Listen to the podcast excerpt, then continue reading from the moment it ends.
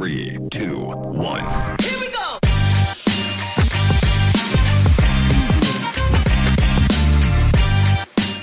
Bueno, gente, eh, el episodio de hoy, antes de comenzar el, el programa, me gustaría que se suscribieran a nuestro canal. Si nos están viendo desde el celular, ahí en la esquinita de la derecha, en la parte de abajo, pongan suscríbanse. Y también síganos en las redes sociales, arroba eh, los emprendementes en Instagram, en TikTok nos pueden encontrar como emprendementes también. Eh, así que vamos a iniciar hoy. Esto siempre digo que los episodios con, con emprendedores de comida son mejores porque siempre nos traen un poquito. Y hoy está aquí eh, nuestro amigo Rubén de Chaucha, Chaucha Express. Dime si lo estoy diciendo bien. Sí, sí, es correcto. Chauchas Express. Chauchas Express. Chauchas Express. Y eso yo veo, yo veo a Rubén en las redes, porque Rubén vende estas empanadas que la verdad es que parecen una obra de arte, porque son unas empanadas que parecen que están pintadas. Y antes fuera de cámara me estabas contando un poquitito de tu historia, cómo tú llegas a, a vender empanadas. Claro, claro. Eh, bueno, como tú dices, el producto tiene, tiene una presentación como que parecen de juguete las empanadas. Eh, la gente a veces las ve, pero y dice, wow, no me las quiero ni comer. Pero cuando las prueban, ya ahí llega en otra. el final de la empanada. Eh, bueno, sí, eh, eh, nada, fue hace más o menos cuatro años, cuatro años donde, donde eh, iniciamos esta idea de, de- de negocio, este proyecto. Eh, en, aquel tiempo yo estaba trabajando en una cadena de cines de Panamá como gerente. Eh, y bueno, eh, llegó el momento donde terminamos la relación de trabajo. y bueno, mi pareja en ese momento eh, era chilena, estaba desarrollando algunas actividades con, con respecto a la comunidad de, de Chile. Y yo entré en la película porque siempre me ha gustado este tema del, del concepto de, de- de la comida. Eh, en el 2012 tuve la oportunidad de, ganarme el Barbecue Fest. Eh, En el 2012. Sí, en el 2012 con Giancarlos y Sí, Alberto. ¿verdad? Sí, sí, estábamos ahí en un proyecto que ellos tenían y, y, bueno, de ahí como que nace todo el tema del, de- del amor o la pasión por el tema de la, de la cocina.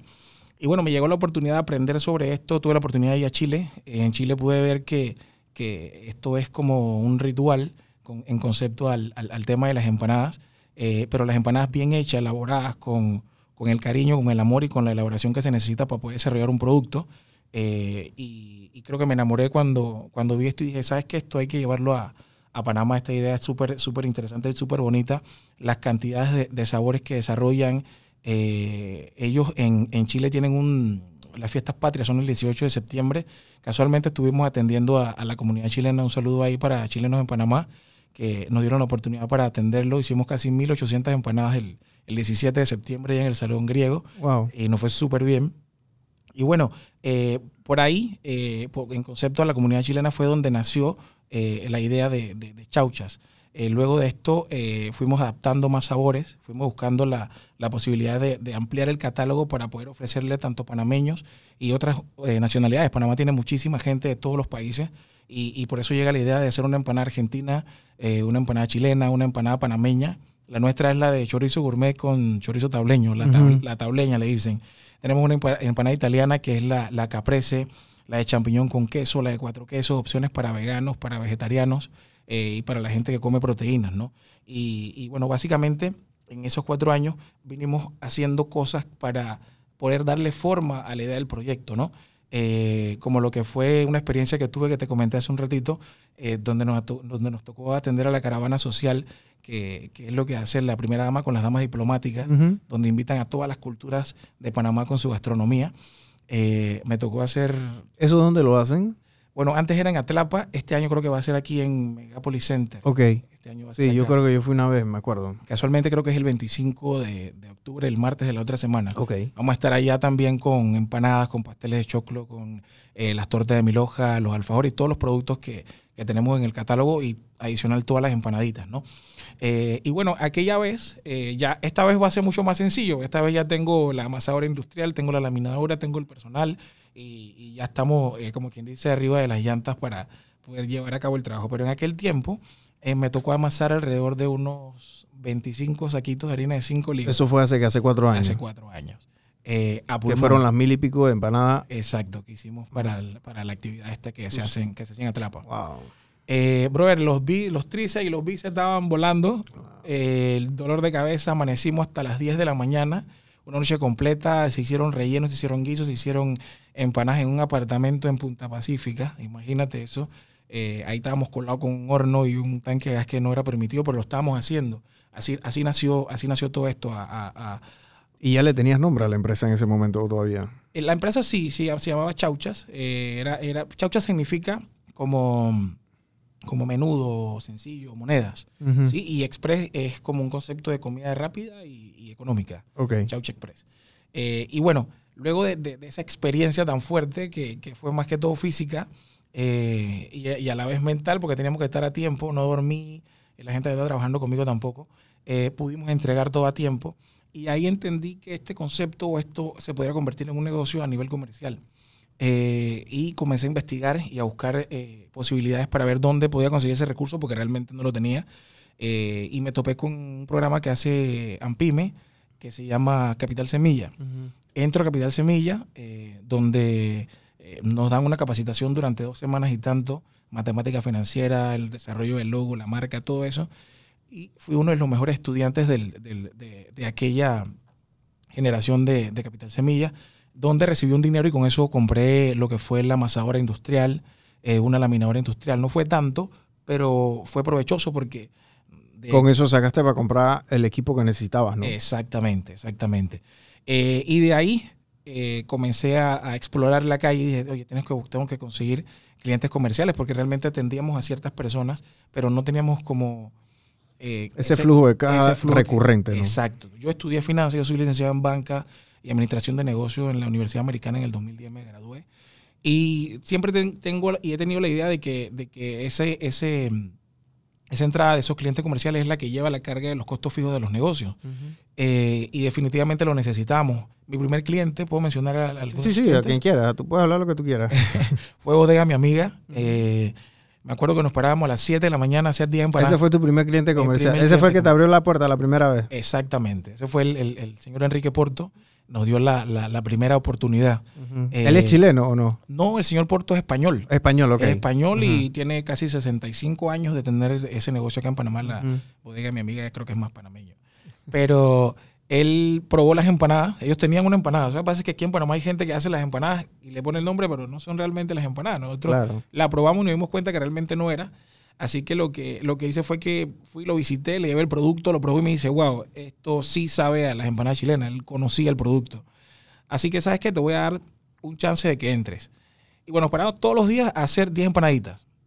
Eh, bueno, de ahí yo siempre he estado como quien dice creando las oportunidades. Yo tengo la, eh, la convicción de que, de que dicen que la suerte existe, pero la suerte la crea uno mismo. Uno va buscando eh, los caminos y, y- y las aberturas para poder conseguir lo que quiere. Y eh, salió el proyecto este de Banca de Oportunidades, donde el Banco Interamericano de Desarrollo eh, subsidió un millón de dólares para empre- emprendimientos en Panamá y todo eso. Y yo apliqué, fui uno de los mejores estudiantes del proyecto de, de Capital Semilla y quedé seleccionado entre los cinco que iban a, recibir ese primer proyecto. Ok. Eh, nos entregaron 5 mil dólares. Con los 5 mil dólares se compraron mesas de trabajo de acero inoxidable, neveras, eh, congeladores y todo eso que necesitábamos para poder tener lo, lo que, lo que íbamos a, guardar del producto. Y al mismo tiempo comenzamos a movernos para ir buscando más clientes comerciales. Comenzamos a trabajar con eh, un cliente de nosotros que se llama Chiche. Eh, después entramos en la boquería. Y ya de ahí ya teníamos como clientes fijos que compraban todos los días, aparte de la gente que hacía sus solicitudes y todo eso. Todo esto fue antes de la pandemia. Ok. Es 2019, Por ahí. 2018. Sí, Ok. 2019, 2018. Eh, y bueno, luego de eso cae la pandemia. Eh, estaba súper asustado porque yo dije, hey, ¿sabes qué? No, no, no vamos a pique porque no hay dónde vender. Cerraron los clientes comerciales, pero la gente que estaba en casa, que ya conocía el producto, comenzó a llamar. Arreglé el tema de los salvoconductos y comenzamos a trabajar vía delivery. Nosotros crecimos con la pandemia porque eh, la gente pedía, pe- lo que creo que lo que se hacía en ese tiempo era comer y ver Netflix en la casa. Échame el cuento de la pandemia. Tú, antes de pandemia, ¿cuán- ¿cuánto, cuánto era tu producción semanal, digamos, eh, por ejemplo? Bueno, hacíamos como unas 80, 80. 60, casi 100 empanadas. Digamos que 100. Y en pandemia, ¿cuántas era tu producción semanal? llegamos, llegamos como a 300 más o, o sea menos. que tu negocio creció un 300% semanalmente. Se creció porque los clientes naturales desde casa hacían la solicitud de los pedidos. Claro. Y yo saqué los salvoconductos, yo mismo hacía mi delivery, iba, venía, hacía mis compras y me movía en la calle en la, en la posibilidad del tiempo que, que tenía. Y abastecíamos y procesábamos nuevamente.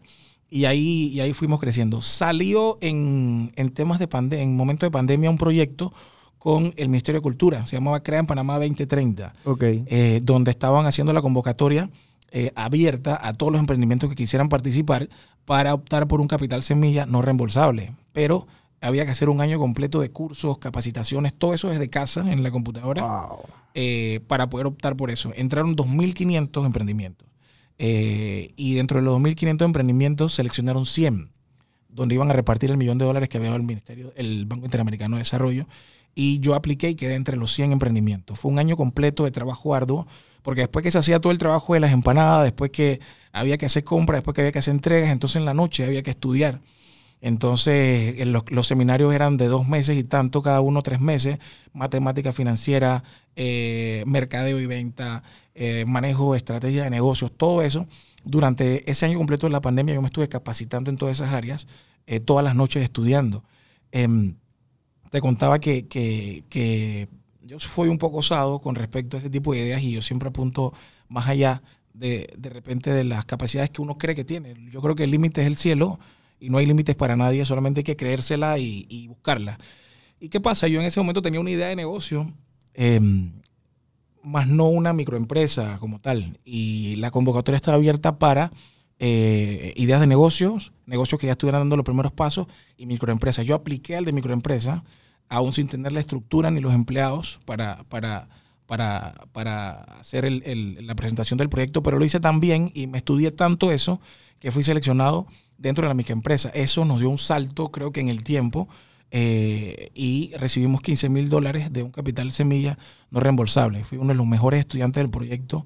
Nos hicieron un reconocimiento con el Ministerio de Cultura y, y me siento súper orgulloso de haber logrado eso porque eh, lo, lo soñé, lo creí, lo materialicé y luego se convirtió en realidad. Con eso hicimos el local de, de Vía Porras. Eh, con eso pudimos hacer, eh, comprar más equipos, más maquinaria y más cosas que necesitábamos. Eh, fuimos viendo de que el producto en, esa, en aquel momento no estaba tan bonito como ahora y había que mejorar la presentación del producto. Mandamos a buscar unas máquinas afuera, vimos el tema del sellado, comencé a seguir páginas de, de Chile y Argentina donde desarrollaban el negocio y de ahí fuimos dándole idea a, lo, que, a lo que hoy día ya, ya la gente conoce, porque en este momento hay mucha gente que ya nos conoce, porque ya tenemos presencia en más de 10 cafeterías a nivel nacional. Eh, no sé si puedo mencionar algunos de los Sí, clientes. tú, tú dilos, porque te abrieron la puerta, así que tienes que mencionarlos. Gracias. Mira, yo soy proveedor de Café Neto, Torre de las Américas, Hospital Punta Sí, Pacífica. conozco a la dueña, Charlotte. Sí, mira, estoy trabajando también como proveedor de Café Imperial en Andes Mall, es una cafetería asiática eh, muy buena. Eh, nosotros somos proveedores de eh, esta gente de Altolino, en Costa del Este. Estamos trabajando también con la gente de Pálpito en Royal Center, eh, son clientes de nosotros. Eh, también estamos atendiendo a Café Balú en, en- aquí en Casco Viejo. Y bueno, hay un sinnúmero de clientes. Le, me disculpo con los que no recuerdo ahorita porque estoy algo nervioso, tú sabes, la entrevista. ¿no? pero, pero más que todo agradecerles por la oportunidad porque fueron gente que, que han creído en lo que hemos hecho y hemos permanecido en el tiempo. Bodega, mi amiga, tenemos más de tres años de, de ser El proveedores de señor- ellos con el señor Roberto. el señor Enrique. ¿no? Enrique, perdón. Porto. Eh, y, y si hemos durado tanto tiempo es porque el, el producto conserva la calidad desde el primer día y ha ido mejorando. Eh, y creo que así se van, se van materializando y se van haciendo las cosas realidad desde lo que fue una idea hasta lo que, hasta lo que tenemos hasta, hasta hoy día. Eh, y creo que el proyecto a visión puede, puede convertirse en una marca que se establezca y permanezca en Panamá. Eh, el concepto de las empanadas en Panamá nosotros no lo tenemos como cultura, pero en, en Sudamérica, estamos hablando de, hasta en Venezuela. En Venezuela tienen otro concepto que es más fritura, pero igual también conservan el concepto de cultura de empanada en Uruguay, en Argentina, en Chile. Nosotros somos un país, como, como todos lo sabemos, de, de un crisol de razas donde entra y convergen muchas personas de varios lugares. Y creo que existe un mercado que hemos ido desarrollando, que, que se ha convertido en un nicho para, para chauchas y, y realmente hemos conseguido las oportunidades que tenemos y creo que todavía hay mucho más. Claro. Eh, ¿Por qué no pensar en un concepto de una franquicia de empanaderías en Panamá? ¿Por qué no pensar en un concepto de poder entrar en el área de congelado de los supermercados eh, y poder tener un una, una fábrica de producción con todos los motores para poder atender a todos los supermercados y todas la, lo- los- y también seguir atendiendo a nuestros clientes comerciales. Claro. Eh, y, y- y ver hasta dónde llega esta idea que, que- que nació en un apartamento con un tanquecito de gas y un, un hornito. Claro. Eh, y creo que todas las cosas se van materializando en base a uno, las- lo va creyendo. Yo aposté a esto. eh, como te dije, tenía mi carrera, era gerente de, de una cadena de, de cines en Panamá, pero siempre tuve la necesidad, y es algo que va conmigo, de, de explorar o ver qué hay después de, de ese salto. Yo creo que el miedo es el principal motor o el catalizador para saltar. Cuando sientes miedo hay que, hay que saltar porque detrás de ese miedo, que es una ilusión, creo que se puede encontrar muchísimas cosas positivas, digo inteligentemente, no, no vamos a saltar a, a una carretera y venga Mm. una, Claro. un auto y nos atropelle. Eh, con el sentido común que es, se van consiguiendo las cosas, planificándolas, ideándolas. Eh, yo en todo momento me encuentro buscando siempre esas oportunidades que, como acabo de mencionar, he ido consiguiendo y creo que vienen muchas más. Ahorita, ahorita acabamos de pasar por un programa tele, que Sí, estuvo por, en televisado. Toy No Toy. Sí, la gente de Toy No Toy. eh, el Pelado Mayer se, se, se interesó por el, pro- por el proyecto, Moy también. eh, Wilson nos ayudó muchísimo y, y quiero darle las gracias a todos ellos eh, por, porque creo que les, les mostré y entendieron lo que yo he venido pensando hace mucho tiempo eh, con respecto al tema del proyecto, ¿no? Eh, y creo que por ahí vamos a tener también eh, muchísimo crecimiento. Mira, después del, del tema de la, del- de la presentación del proyecto con ellos, la página de Instagram aumentó casi 800 seguidores nuevos. Wow, qué bueno. El local estuvo, tuvo filas casi tres días seguidos. wow. La gente ha ido, ha ido buscando el producto. Ahora le pusieron un apodo. Está, el, el proyecto le dicen la cuarto de libra, que es la empanada chilena eh, que es la, la primera empanada de cuarto libre en Panamá que no la habían visto nunca. Y se inventaron un hashtag de que chaucha madre, que es el, el- como el nombre, tú sabes, del patio, ¿no? Tú sabes que Claro. aquí la gente el doble, el doble sentido la cuestión. Eh, y eso ha sido muy, muy, muy positivo para, para lo que es eh, nosotros con la marca. Y han llegado clientes comerciales nuevos eh, buscando la oportunidad y claro que las puertas están abiertas para, para todo el que quiera. Para seguir surtiendo. Exacto. El tema, tú me, tú me hablas a mí de, de que la empanada en Chile y en Argentina también es un tema cultural. O sea, la gente se sienta a comer empanada en un almuerzo en familia, ¿me explico? Para todo, para todo. para todo, el ¿no? mundial, la gente va a ver los partidos de Argentina. Con carne y empanada. con una, ajá, hacen su asado y se llevan una, una caja de empanada, van a la empanadería y se ponen a tomarse las birras. En Chile esto es cultural. Los 18 de septiembre, como te comenté hace un ratito, es la fiesta nacional de ellos y el producto principal es la empanada es la chilena. empanada. En Uruguay igual, en Perú. Yo estoy ahorita desarrollando con, con una amiga, Angie, un saludo Angie, eh, la empanada de lomo plateado, que va a ser la empanada peruana. Y- Ok. Y, mi idea es seguir metiéndole eh, algunos sabores de, de todas las culturas que convergen en Panamá. Claro. Esa fue la idea que me dio Moy, que dice, ¿por qué no tiran la empanada alrededor del mundo, una cajita para el mundial?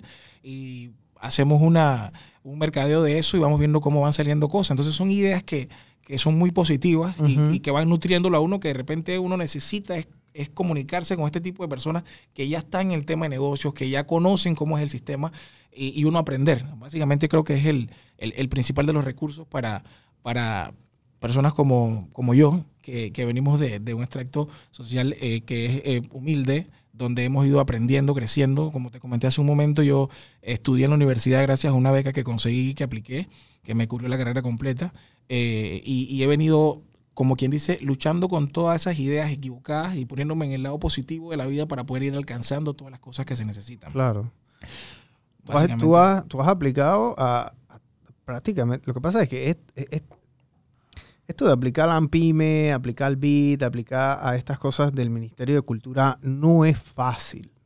No, claro que no. No, no es fácil. O sea, no es que tú vas allá y, a- a- y te dan un cheque y tú te vas y chao. No, o sea, la verdad que el proceso de escrutinio es, eh, o sea, eh, es, es demasiado estricto y adicionalmente la cantidad de gente que obviamente se salen mucho rápidamente cuando se Claro. dan cuenta de que esto no es relajo. ¿no? O sea, el gobierno no es que te va a dar plata porque sí, o sea, de verdad que te van a dar plata porque tú tienes un proyecto, lo vas a sacar adelante, o sea, vas a dejar bien el nombre de Ampime y de toda esta gente que te apoyaron, ¿no? Exacto. Mira, casualmente eh, creo que el otro mes es la, la Semana Global del Emprendimiento eh, y Ampime me, me ha tomado como parte de los, de, de los testimonios. de Caso de éxito, ¿no? Exacto. Exacto. Eh, y bueno, no solo Ampime, como te comento, Ampime, Caja de Ahorro con Banca de Oportunidades, el Ministerio de Cultura y el último fue con el Ministerio de Comercio e Industria, que lanzó una convocatoria eh, para emprendimientos innovadores. eh, donde te van a desarrollar una página web y te van a hacer un tema, un mercadeo a nivel nacional eh, de, tu, de tu marca y que se llama Emprendimiento o Emprendedor Digital.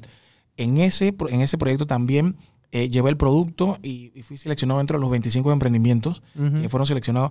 Más que todo, yo creo que, que- que este producto impacta a la persona que lo ve eh, y luego me da la oportunidad de, de compartirle qué es lo que estoy haciendo.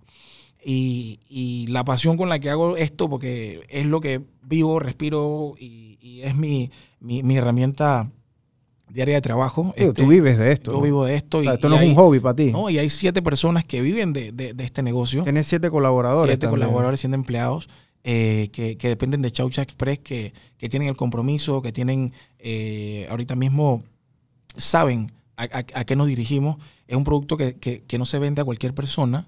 Eh, uno tiene que saber explorar cuál, es el nicho de mercado que tú necesitas y yo estoy muy claro con eso y sé que, que para poder atender a ese público que yo atiendo tengo que, tengo que ofrecer calidad. Eh, calidad, compromiso, responsabilidad, eh, trabajar con, con empresas que pongan esto en su vitrina para ofrecérselo a sus clientes es una responsabilidad súper importante y, y yo estoy claro con eso. eh, y por eso es que te comento que el tema de las cafeterías, al momento que me abrieron las puertas, corrieron un riesgo y yo he estado al pendiente para que esa oportunidad que ellos me dieron no eh, haya sido en vano, ¿no? Y que la gente pueda conocer mi nombre a través de ellos, porque la verdad es que las empanadas, como te digo, vienen brandeadas y el que va y se come la empanada dice, wow, chaucha, ¿qué es esto? Buscas en Instagram, te metes y plum, te aparece nuestra, nuestra página y, a- y así nos ha ido ubicando mucha gente por medio de, por medio de estos clientes eh, eh, comerciales, ¿no? Y, y bueno, nada, agradecerles siempre por, por eso. El tema de, la, de las oportunidades que, que se han ido, que han ido saliendo con el tema del gobierno, creo que están abiertas para todos los panameños. Eh, yo tengo un tema personal con, con los panameños que se quejan eh, de Panamá. Nosotros tenemos un tremendo país, tenemos muchísimas oportunidades, los problemas sociales y políticos existen en todos los países del mundo, pero la realidad de nosotros la cambiamos solamente nosotros. Eh, hace un tiempo tuve una conversación con un amigo panameño que decía que se iba a ir por México para Estados Unidos. Y, y me parece un comentario aberrante, sabiendo todas las cosas que se pueden conseguir aquí en Panamá. Aquí se pierden becas en muchísimas embajadas, que gente que no aplica para estudiar, se pierden muchos proyectos como los que yo he aplicado eh, durante muchísimo tiempo y, y hay mucha gente que no lo aprovecha. Pero hay un sector que lo hace, entonces eh, yo digo, no valoremos lo que tenemos. Si, si, si este país ha adoptado muchísimos extranjeros y gente que ha venido y establecido empresas, porque nosotros no lo podemos hacer como panameños? Yo creo que, que, tenemos que tener un poquito más de responsabilidad con nuestro propio país y, y querer lo que tenemos, que, que como panameños tenemos opciones a muchísimas cosas, ¿no? Eh, y nada, quería comentarte eso porque me parece que no está bien de parte de, de nosotros mismos como panameños. Sí, porque si tú le vas a buscar el lado negativo al asunto, tú siempre le vas a buscar el lado negativo Siempre al asunto, ¿no? Siempre, siempre, O sea, siempre. y siempre vas a criticar y ese tema del... A mí también, y yo estoy muy de acuerdo contigo, o sea, yo la verdad es que a mí, me cansa un poco... eh, ay, ay, que el gobierno, o sea, digo, desde los últimos... ¿Cuántos años tú tienes? Tú tienes que tener mi edad, 37. 36, Tienes 36, 37 años, igual que yo, o sea, desde que estamos en la escuela estamos escuchando la misma cantaleta, ¿me Toda explico? Y al final, Rubén, a ti te está yendo mejor que el año pasado Por supuesto, y mejor que el año antepasado y exactamente. mejor que el año tras antepasado. ¿Me explico? Así es. Y a mí también. Pero es porque uno se busca y uno trata de trabajar y uno trata de... la- o sea, uno trata de echar para adelante, ¿no? Entonces, es, no soy de hablar tanto de esto, pero es muy fácil uno siempre echarle la culpa a, a otra persona por las cosas a veces cuando no salen mal, ¿no? En vez de uno buscar una retrospectiva, ¿no? Y eso pasa mucho en los negocios. O sea, si la gente no está comprando tu empanada, Rubén, no es porque la gente está mal, es porque tu empanada está mal. Claro. O yo no he ¿Me hecho explico? los ajustes necesarios para Entonces, poder llegar. a- a gente. asume eso, ¿verdad? O sea, si la gente no está comprando mi servicio, la culpa no es de la gente. La culpa es mía, porque yo estoy vendiendo una cosa que la gente no quiere. Exacto. O sea, el día de mañana alguien te dice, mira, hey, o tú estás viendo que hay un sabor que tú no estás vendiendo. Hay que cambiarlo. Hay que cambiarlo. Exacto. ¿Me explico? No vas a echarle la culpa, no, que la gente no sabe. y eso tú lo escuchas. Es que así mismo como nos cerramos a creer que nuestras opiniones son únicas y absolutas, se cierran todas las oportunidades que pueden llegar. Entonces, eh, a veces la gente no lo entiende, pero esto es un tema energético. Tú hablas en negativo, brother, y tu vida va a ser negativo. Tú te paras en la mañana y no te quieres levantar y no quieres ir a trabajar. Y, brother, el día va a ser caótico y, y espeluznante. Y la baja pasa mal. La baja pasa mal. Entonces, para eso y, y comienza a ponerte en positivo. Brother, sabes que hoy va a ser un día excelente y a pesar de que tenga 70 mil cosas en contra, por lo menos si logro hacer una o dos de las que me propuse hoy, eso es ganancia. Sí. Eso es ganancia. Entonces, yo le digo eso, yo trabajo con mi sobrino, trabajo con mi hermana, eh, son parte de mi negocio y, y- y los comprometo y todos los días le digo lo mismo porque a veces uno viene con ese chip porque no es un tema que es de nosotros, es un tema de crianza de- desde que tú naces. La gente todo lo pone en negativo. Ten cuidado, no cruces la calle. eh, si vas para allá, para la fiesta, te, te van a robar, te no sé qué. Brother, sal porque nosotros no sabemos si vamos a regresar. Y aprovecha el momento, brother. Yo creo que la vida es, es, un- es una oportunidad de, de experimentar cosas que no tiene todo el mundo. Se dice que, que son millones de espermatozoides que fecundan el óvulo. Y si tú tuviste la oportunidad, brother, de llegar aquí, es que estamos en competencia desde el día que Uno en nacemos. un millón, literal. Exacto, brother. En millones. La competencia es desde que nacemos. Salimos y lo primero que nos da el doctor es una nalgada, brother. Entonces, si desde que nacimos nos dan, tenemos que, que aprender a dar nosotros y a sacarle hacia adelante. ¿sí? Eh, la crianza que nos pueden dar nuestros papás es un, creo que es la base, pero depende de nosotros mismos cuando salimos de ese capullo e ir convirtiendo las cosas en realidad. Entonces yo creo que la gente más que todo se preocupa es como por la cotidianidad de la vida en vez de buscar dentro, ¿sí? Tienes que buscar primero tu paz, eh, tienes que buscar primero eh, eh, tranquilidad, analizar qué estás haciendo mal y hay que hacer cambios. Sencillamente el que no evoluciona desaparece. hermano. Claro. Y es por exactamente lo que hemos hecho nosotros. Cuando vendíamos un solo sabor de empanada, digo, ¿sabes qué? Hay que meter más sabores porque eh, definitivamente la gente no come todo el mundo carne. Aquí hay gente que come vegetales, hay gente que, es vegana, hay gente que come de todo, hermano. Entonces, hay panameños, hay venezolanos, hay colombianos, hay italianos. Vamos a ofrecerle a la gente lo que quiere. Variedad. Ya, si la vaina no funciona, entonces tenemos que cambiar de negocio porque la vaina no es por ahí.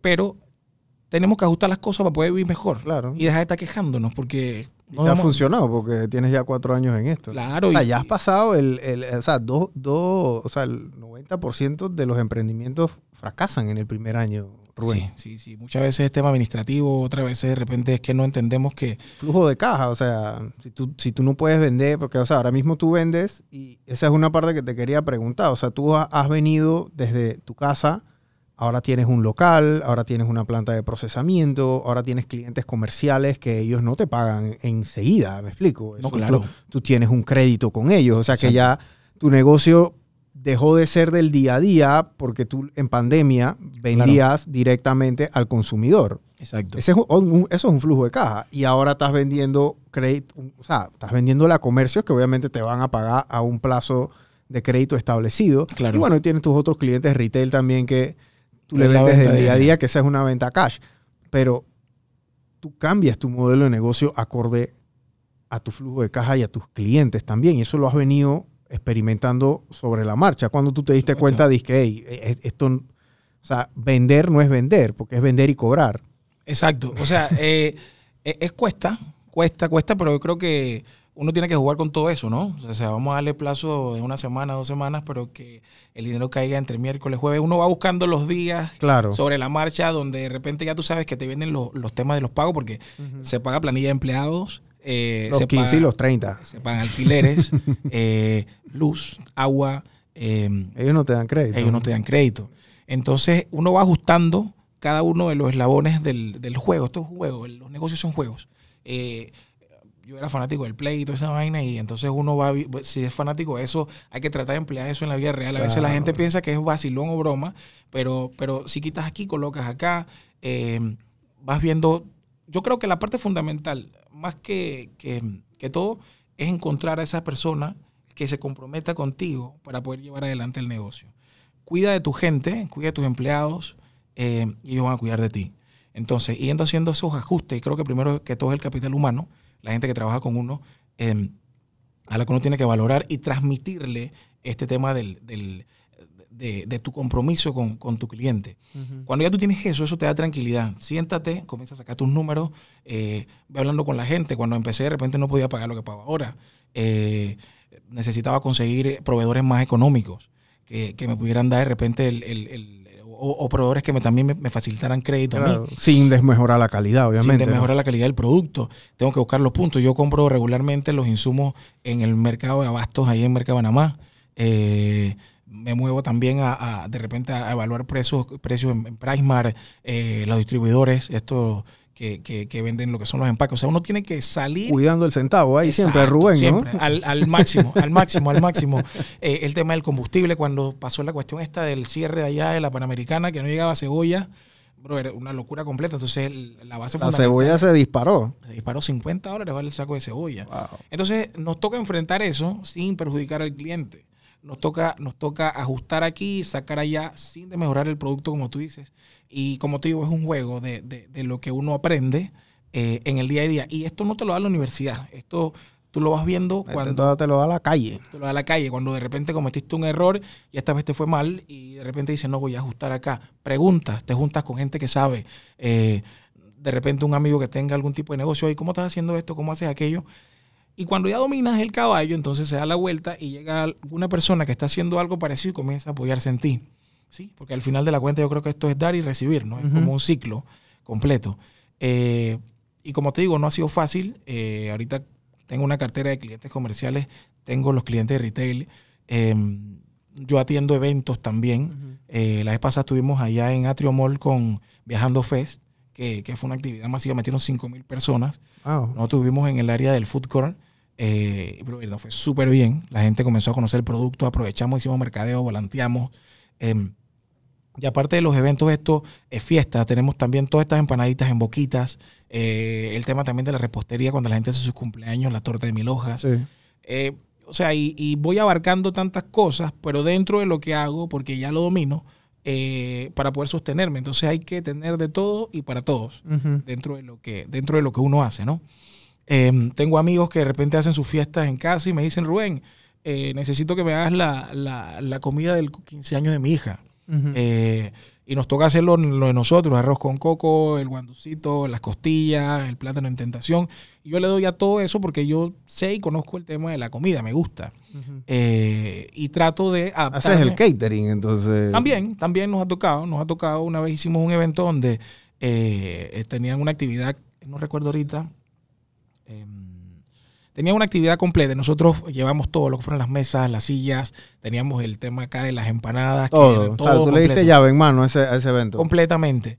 Eh, con un amigo que también maneja un catering, eh, que nos apoyó en ese momento, eh, catering en Alexandria, un uh -huh. amigo también que, que nos apoyó en algún momento. Y con él también fuimos aprendiendo, porque no nos lo sabíamos todo, Rubén. Claro. La caja se lleva así, esto se lleva así, en el panel coloca, y, y ahí uno va nutriéndose con todas las experiencias que uno va recibiendo alrededor del, del camino y del trayecto. Claro. Y tenemos que estar a la vanguardia, hermano, con todas, con todas las opciones que, que se puedan dar. Igual. Tú cuidas bastante el costo, porque a la hora de la hora eso sale de tu bolsillo, Rubén. Exacto. ¿Me explico? Exacto. o sea, toca. si tú gastas 10 dólares más en algo que no tuviste que haberlo gastado, son 10 dólares menos para la empresa. Exactamente. Y son 10 dólares que te pueden faltar al momento de pagar una planilla, brother. Sí. Y nadie va a decirte que, hey, me das los 10 palos la otra quincena. No, compadre. Tienes que cumplir con ellos, tienes que cumplir con tus costos, con los gastos.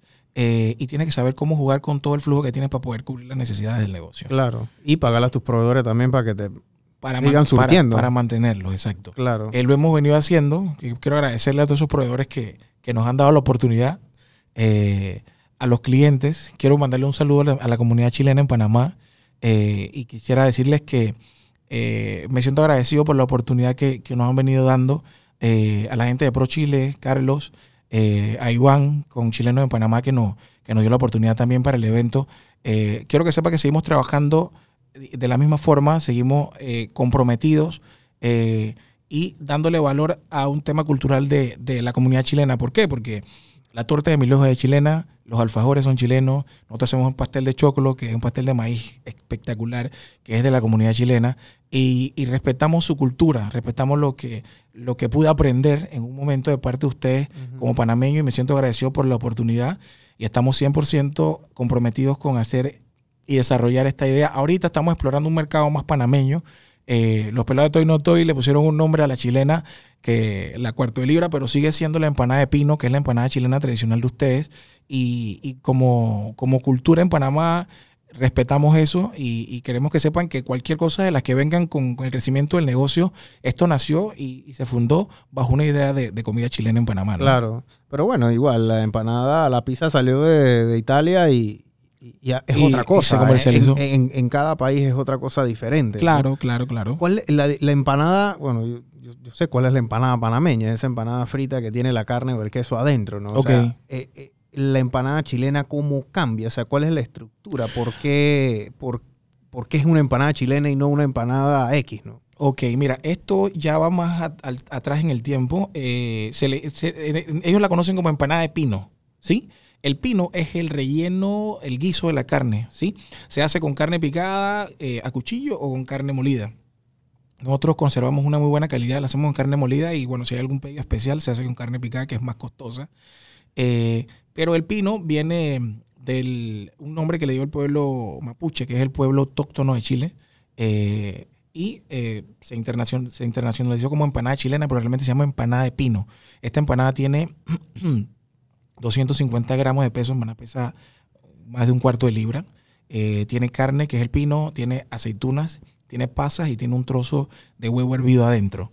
Es esta que ven aquí. Ok. Sí, sí, y esa sí. tiene el huevo hervido adentro. Esa tiene el huevo hervido adentro. Se hace como en forma de un pañuelo, un doblez, eh, en una masa cocida. Es una masa que se hace a alta temperatura. Ujú. Eh, que lo que hace la masa al momento que se hornea es que sella completo todos los jugos de la empanada y los conserva dentro. Eh, eh, esa es la empanada tradicional chilena, de, de- de que fue la, la- la primera que, que comenzamos a hacer. Ellos tienen otra, que es la de camarón con queso. Es que esa también yo la hago, pero la entregamos crudas para freír en casa. Espectacular, esa empanada es muy buena. Yo soy alérgico a los camarones y me la como y me tomo una clorotrimetrón para, Por ahí mismo. Sí, pero, pero e- esa es la, la de pino. Eh, aparte de eso, tenemos una empanada argentina, que es la Patagonia. Nosotros bautizamos todos los productos con los nombres. Eh, la, Patagonia es una empanada de carne eh, con una receta argentina. Tiene cebollín, que es la cebollina, tiene ajimorrón, un poquito de papa y la cebolla tradicional y los condimentos.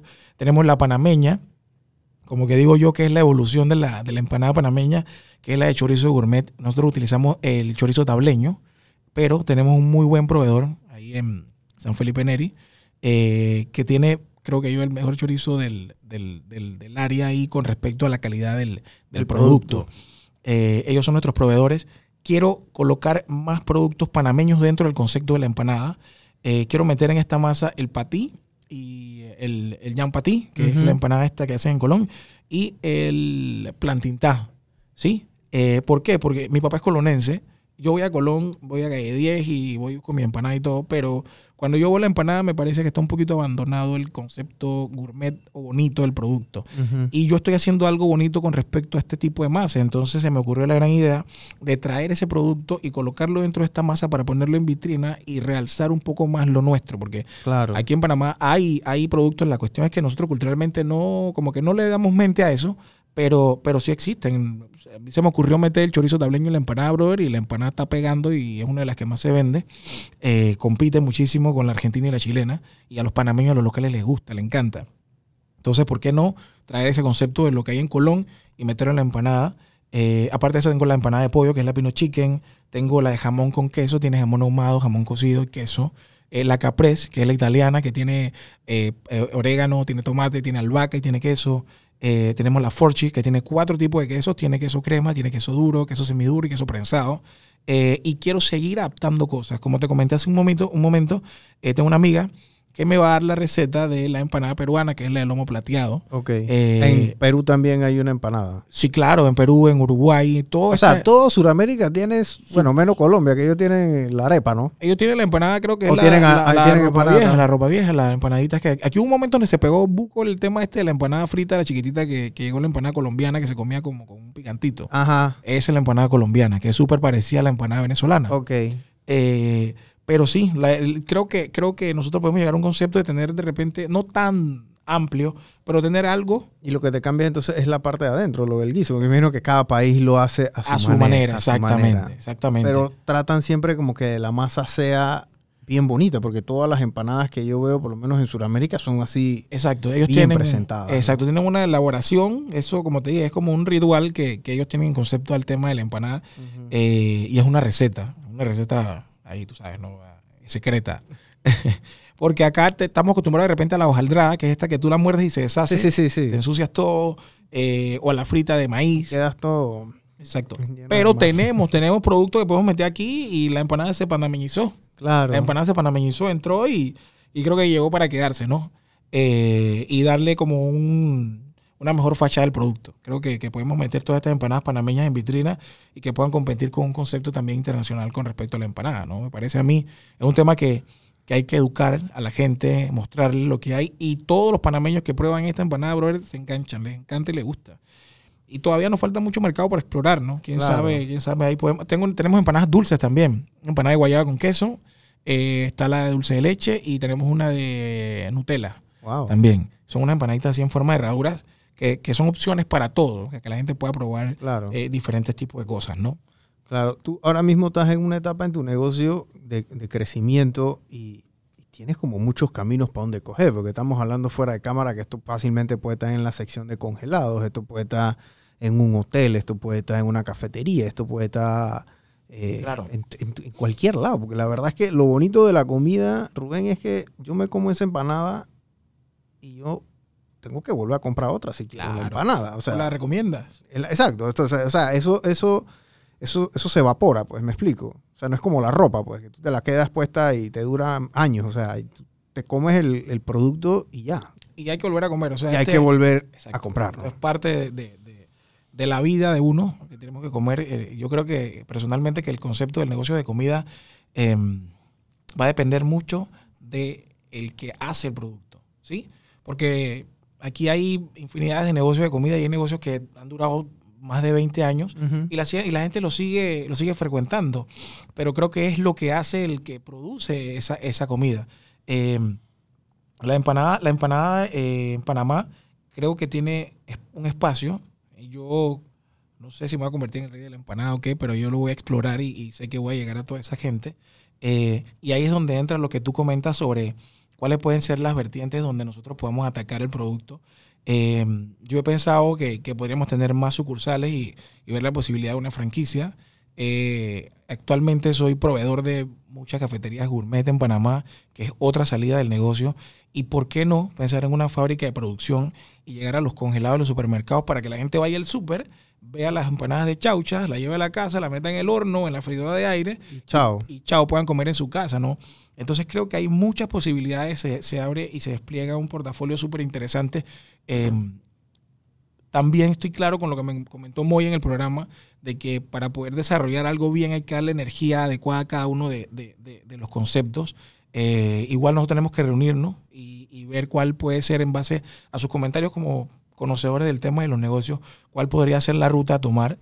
Eh, yo lo conversé con él y le dije, miren, yo estoy eh, como una esponja para absorber todas las cosas que ustedes me puedan dar eh, y, y poner en práctica sus ideas. Yo hasta aquí llegué, eh, me dijeron que va muy bien el- el- la idea y el proyecto del negocio, pero uno siempre va a necesitar ese apoyo, uno tiene que estar abierto a las recomendaciones, a las ideas de gente que ya esté trabajando en el mercado. Manes sabe mucho del tema del mercadeo, tú eh, eh, con lo que estás desarrollando y, y- y sigo lo que estás haciendo y me parece eh, brutal, me parece brutal. gracias. Te felicito por eso y te agradezco la, la oportunidad. Me, me- siento contento por, por- porque estoy acá y puedo compartir con Claro. toda la gente que, que está en tu comunidad lo que estoy haciendo y sé que eso va a ser también muy positivo porque luego de Estoy No Estoy nos fue súper bien con la gente, sé que luego acá en Emprendementes también nos va a ir súper bien porque hay gente de calidad que ve lo que haces y, verdad te, te agradezco la oportunidad. Claro. No, Eh, no, gracias a ti por, por habernos dado el, el tiempo. Este, Rubén es amigo de un amigo mío de la escuela, de Giancarlo. Giancarlo, el Yankee, el chino. Entonces, Yankee, eh, yo sé de dónde viene Yankee, porque yo fui a la casa de Yankee ok. cuando estábamos pelados. Yo fui allá, te me explico. Entonces, eh, el trayecto que tú has venido ha sido largo, Rubén. ¿Me explico? Ha sido bien largo. O sea, ahora digo, estás aquí sentado y tú sabes, ¿no? Pero la gente no tenía o no tiene idea de dónde tú vienes. ¿Me explico? Así es. Y, así es. y el camino es largo y es difícil también, ¿no? hay, hay muchos elementos que, o distractores que, que de repente eh, mucha gente de, de donde yo vengo se entretiene con eso y no logra el avance. Eh, yo vengo de- del, del sector de, de Paraíso en San Miguelito. Eh, yo nací en Pan de Azúcar, eh, donde Chemito, el, boxeador, Sí. Después de ahí nos mudamos a unos edificios en Villa Guadalupe, donde Blas Pérez. Y después, cuando teníamos 16 años, nos fuimos hacia Paraíso y era vecino de Gavilán Gómez. He conocido muchas ahí del, Claro. del barrio, estos pelados que, que también han Todos sido... esos pelados eran de San Miguelito. Sí, sí, y, y han sido ejemplos súper positivos para, para todas las personas del, del área. Eh, hay mucha gente que, que- que en el sector dice que yo puedo ser un ejemplo. Eh, muy probablemente sí, no lo, no, no lo veo así, pero si alguien necesita un consejo de mi parte, se lo puedo dar. Em, yo me estudié en una escuela pública, eh, tuve dificultades como cualquier pelado. Mi papá trabaja en un ministerio, mi mamá es maestra en un colegio público. eh, y, ahí vuelvo a lo que te comentaba hace un momento de que, de que no me gusta el panameño que se queja, de que no hay oportunidades porque eh, yo nací en, en- una situación de, de- escasez. Puede ser económica, pero no de amor, ni de enseñanza, Claro. ni de... Ni de Es que para ser buen papá y buen empresario tú no necesitas plata, Rubén. Ok. Para ser papá y para ser buen empresario tú no necesitas plata. Tú necesitas ganas de trabajar y dedicarle tiempo a tu negocio. como todo, como todo, así es. Y, y como te comento, nací ahí, me jugué fútbol con los pelados, tuve en el Sporting 89 en la categoría de reservas, fui creciendo, eh, lavé carros, eh, empaqué en supermercados y cada vez que iba a buscar una caja me entraban a puñete los peladitos porque en el barrio es así, cuesta eh, y tienes que darte a respetar, tienes que, tienes que tener carácter para poder crecer en tanta hostilidad. Pero más que todo creo que tienes que tener dirección y eso te lo da tu papá y tu mamá. Eh, yo me siento súper agradecido por, por haber tenido los padres que tengo. Mi papá se llama Rubén Aguilar, mi mamá se llama Mirna Cabeza. Eh, mi mamá es maestra. Y, y- así como agradezco a la gente que- que ve lo que hago y se interesa, le agradezco a ellos, a mi familia, a mis hermanos que, que han estado ahí siempre. Eh, pero las bases de los, de los principios que ellos me dieron son, son lo que han hecho, yo creo, el resultado de las cosas y las luchas que he venido haciendo, porque todo lo que he hecho, y puede que no sea tanto, eh, es a base de lucha, esfuerzo y compromiso. ¿sí? El primer consejo que me dio mi mamá es, sé serio, comprométete. Y mi papá eh, fue como la autoridad en, en- en la casa. Eh, imagínate, mi papá quería que yo fuera policía. Eh, Me, me- me- me metió, Wow. me metió en una vaina, es que eh, la escuela oficiales, no sé qué. y me, En la Capol. en una vaina así, me inventé un cuento y salí huyendo de eso. pero le dije, ¿sabes qué? No voy a hacer eso, pero voy a ir a la universidad. Entonces, me dice, ¿sabes lo que te dé la gana? Está bravo. Eh, no me pidas más ayuda en tu vida. Yo sabía que no quería eso, entonces, pero sí sabía que quería educarme. Y, y- y- y lo voy a decir aquí, yo conocí todo este tema de, de- de que había otras opciones gracias a Giancarlos. Giancarlos eh, eh, llegó a mi vida en un momento donde yo estaba como viendo que inventaba y Giancarlo me dice, "¿Y ¿sabes qué? Hay una vaina que se llama universidad.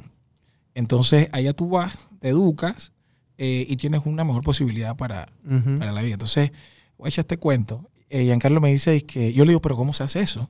Entonces Yankee me dice es que, bueno, mira, tienes que hacer un currículum. Eh, no, mentira, me dice, pero yo digo, pero ¿cómo voy a la universidad? Porque él estaba en una universidad privada, creo. No, no, él estaba en la tecnológica. Y él me dice que, bueno, para ir a una universidad puedes ir a la pública o puedes ir a una privada. Y yo dije, pero ¿y cómo hago para ir a la privada? Digo, bueno, tienes que conseguir un trabajo y pagátela. Yo, ok, dale, pues entonces me dice, le digo, necesito un trabajo. Me dice, bueno, agarre, imprime 100 currículum y vete para que 50 y mete currículum por todos lados. Yo tenía como 18 años, una vaina así. Hice eso, me fui para allá y me salió un trabajo en un banco que se llamaba Banco Cuscatlán en ese tiempo, vender tarjetas de crédito. De ahí cambió todo el concepto de lo que yo había percibido desde lo que crecí hasta que llegó ese momento. Porque comencé a, a- trabajar con gente diferente. Me conseguí una novia, la novia me decía, es que, oye, tú estás en la universidad. Yo dije, "Chucha, no. Llamé a Jan y Jan me, entonces me empezó a explicar, métete aquí, tan, tan, estás en banco, estudia banca. Y todo fue como por orientación externa. Claro. Eh, y de ahí fui, me metí a la universidad, hablé con mi viejo, le dije, mira, me voy a pagar la universidad. Eh, Trabajabas de día y entonces, y entonces estudiabas de noche. trabajaba, trabajé y estudiaba de noche, sal- salía del trabajo a las 6 de la tarde, llegaba a la universidad a las 7, salía a las 11 de la noche por cuatro años. Eh, y ahí aprendí el tema del compromiso. Mi mamá se metió en la universidad a los 56 años. Yo estaba estudiando y mi mamá estaba estudiando también para sacar su eh, cuestión de técnico para maestra. Imagínate. Entonces yo he tenido ese ejemplo siempre desde la casa. Después ya las cosas se me pusieron más difíciles eh, porque no me alcanzaba la plata para pagar la U y apliqué una beca eh, donde hicieron una selección y en base a las calificaciones me gané una beca eh, y me pagaron completamente la carrera. Wow, Entonces yo, bueno. yo he venido pescando yo, ven- yo he venido pescando oportunidades de peladito. Yo siempre estoy atento cuando entendí por dónde era la ruta para ir, para ir alcanzando las, la- las cosas y los objetivos, ¿no? Y de ahí nada, estudié banca, eh, trabajé en banco, banco Elismo, después fui analista en Banca Internacional de Banesco, Yo aperturé más de 400, mil, 400 millones de dólares en las cuentas cuando estaban viniendo los venezolanos a Panamá eh, para el cambio del CADIV y eso que era el Sí. Banco Banesco y Banco Mercantil en República Dominicana. Yo fui analista y aperturé muchísimas cuentas. Tenía clientes en Zulia, en, en Maracaibo, en todos lados de Venezuela. Y en mi, mi entorno cambió completamente.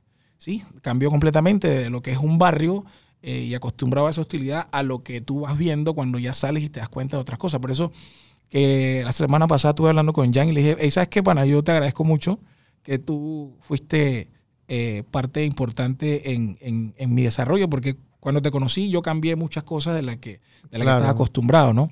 Y me dice él a mí que, que yo también fui parte fundamental porque él tiene una fundación que se llama Chichica Panamá. Chichica, como no, claro. Entonces me, me comenta ese día, ¿sabes qué? Una vez yo te pregunté, hey Rubén, quiero, quiero como donar algo. Entonces mi mamá me, me, me, me enseñó de peladito que para poder ayudar a la gente, tú puedes ayudarla con lo que tengas a mano. Entonces mi vieja me decía, compra un supermercado y regálaselo a alguien. Una persona que veas por ahí que esté pasándola mal, no sé, que tú creas o sientas, es feeling, hay que sentir. Claro. Sentir el secreto. Y le dije a Jan, vamos a hacer un supermercado con 10 palos. En ese tiempo, con 10 palos tú comprabas bueno, un par de libras de arroz, minestras Sí. y de todo, ¿no? Y fuimos, nos encontramos un señor en la calle, yo le di mi, mi- mi bolsa de comida eh, y Jan no entregó la de él porque parece que no encontramos a alguien en ese momento y después lo hizo. Entonces me dice él hace como una semana que fue, se encontró con una persona y sintió algo tan fuerte que sintió esa vocación por ayudar. ¿sí? Y de ahí, de, de- de- para mí que fue algo que hacía siempre, eh, nace la idea de Chichica. Entonces, después de tantos años me dice eso, pues me siento súper orgulloso. De, Wow. de Y ahora Fundación Chichicá, no, eh, o sea, esa gente está con todos los hierros ahora. No, o sea, brutal. y tienen años andando también. Creo que han ayudado más de dos mil y tantos de niños, sí, sí, sí, sí. familias y todo eso. Sí, full, full, full. Y ya está desarrollando un gran trabajo que, que- que socialmente impacta en Panamá. Eh, a donde la- tiene que impactar, porque esa gente está metida en, en el la campo. montaña. Exacto. Exacto. Entonces, como te comento, o sea, yo he venido durante todo este tiempo, hasta ahora tengo la oportunidad, ya no vivo en San Miguelito, vivo en Vía Argentina ahora. Eh, tengo mi negocio, he ido creciendo y voy, y voy siempre explorando algunas cosas, alterno al tema de la música, porque te comenté que también me... Eh, soy Sí, me dijiste que eras, que eras músico, que eras cantante. Yo soy de- cantante. De canto- salsa. Sí, yo canto con algunas orquestas ahí. Un saludo a la gente de Son Carabalí, que Diana y el profe Juan ahí, que, que tenemos ahí ensayos, a Luchín en la banda del Caro Negro. Y yo trabajo con varios grupos, el profesor Oscar Cruz de la Gachamba. Estuve con, la, con el profesor Paye de Sonaché, Ujú. eh, la Orquesta Laberinto, Sabor Callejero. O sea, hice mucho con el tema musical en su tiempo. Eh, creo que es una etapa que, que quemé en ese momento y ya después eh, he venido a, a otro entorno o a otra, a otra parte de mi vida. Fui a República Dominicana, hice un proyecto musical. Wow. Eh, viví dos años en República Dominicana y como te comentaba, ahí fue que aprendí que para poder crecer en tu país tienes que vivir como extranjero. Eh, muchas veces la gente cuando ya tiene todo a la mano eh, no piensa en, en- en ese futuro que viene. ¿Y por qué vivir como extranjero? Porque la gente cuando viene a otro país a probar suerte o a hacer lo que sea que tú vayas a hacer en otro país, tú te limitas de muchas cosas. Eh, voy a guardar plata para esto, voy a guardar plata para esto, ahorro en esto. eh, y comienzas a ver la vida de otra, de otra forma.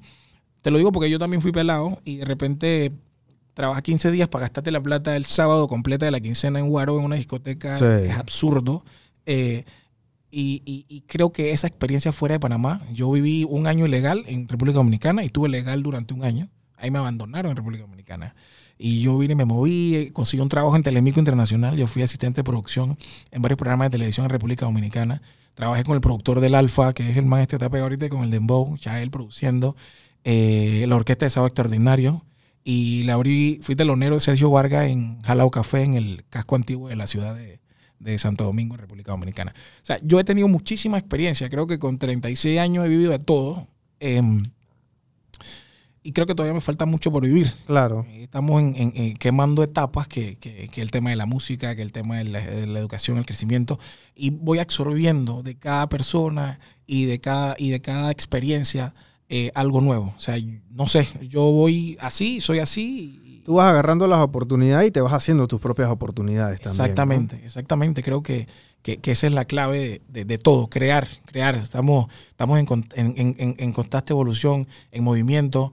Si tienes una idea, busca cómo ponerla en práctica. Si como te decía, sentir. Yo creo que, Claro. que eso es lo más importante de, de- de todo lo que, lo que se tiene. Em, y no hay limitaciones, brother. No, no existen limitaciones. Eh, no, no, no, no hay un punto de, de final. Yo creo que el, el- el final es el, el cielo. Eh, al final tenemos todo prometido algo que es que vamos a morir. Claro. Sí, Eh, eso es lo único certero. ¿no? Eso es lo único certero. y, y si vamos a vivir con miedo, igual no vamos a morir. Claro. Estamos perdiendo el tiempo. Entonces hay que salir a buscar eso a la calle. Tienes ganas de, no sé, aprender a manejar un carro, eh, quieres ir, trabajas en un banco y vendes tarjeta y estás asustado porque no vendes sal, brother, eh, eh, busca las herramientas que necesitas para empezar a vender. Eh, lo que sea, se empieza de cero, hermano, se empieza de cero. El punto de partida es hoy, ¿sí? De hoy en adelante. Y lo primero que tienes que cambiar es tu forma en la que piensas. ¿sí? Ese miedo que no, que no sé, que no sé. Ese miedo es una ilusión, el miedo no existe. Y el 90% de las cosas malas que pensamos que van a pasar nunca pasan. Solo todo ocurre en nuestra mente. Entonces yo creo que es, es refrescar. Que eh, salir y buscarla, ¿no? Exacto. O también tratar de escuchar las cosas que necesitamos escuchar para tener esa evolución interna, porque es, es a nivel interno, ¿no? Lo, que tiene que evolucionar para que todo eso se refleje en lo material. Yo digo que aquí en, en República Dominicana, en China, en Japón, donde a mí me pongan, brother, yo la voy a romper porque yo la salgo y la busco. O sea, yo llegué Claro. a ese país, como te comento, sin saber agarrar una guagua.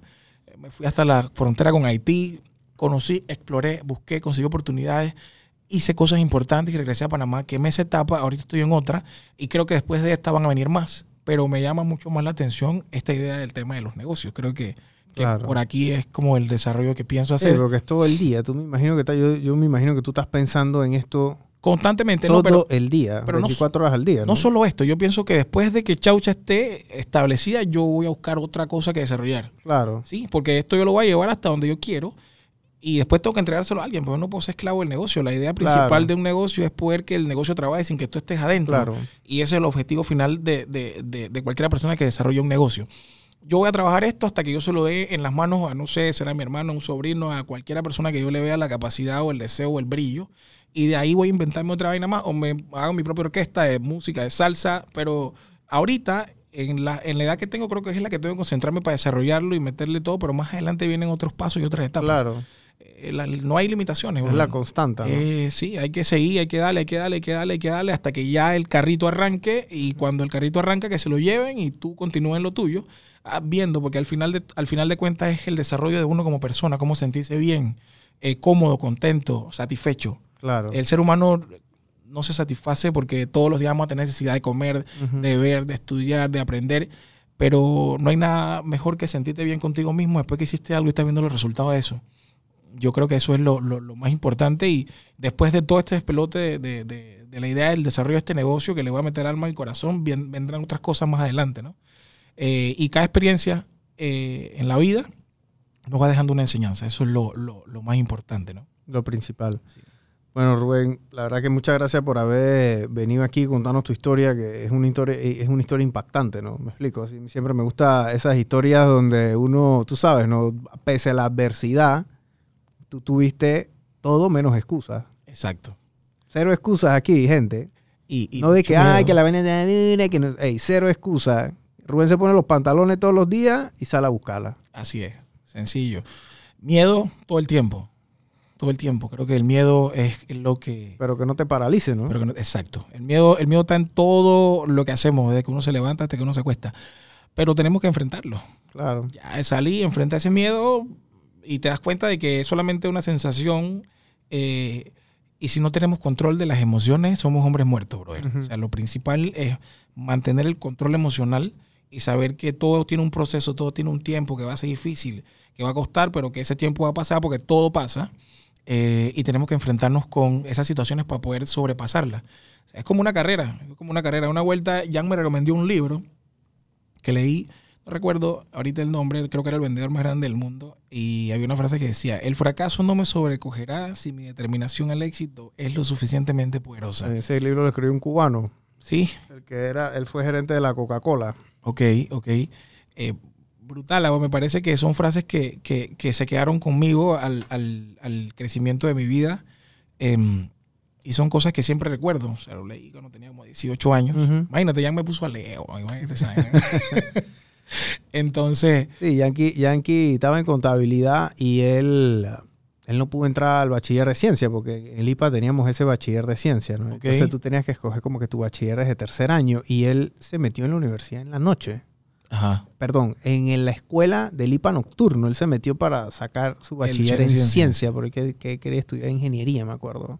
O industrial, algo así. Yo no me acuerdo cuál fue el que él, que él estudió, pero él, él estudió ciencias también en la Sí, noche. sí, porque él quería entrar a la tecnológica, me acuerdo. Y él entró a la tecnológica. Entró a la tecnológica, Sí. no, ese man es un crack, ese pelado es brillante.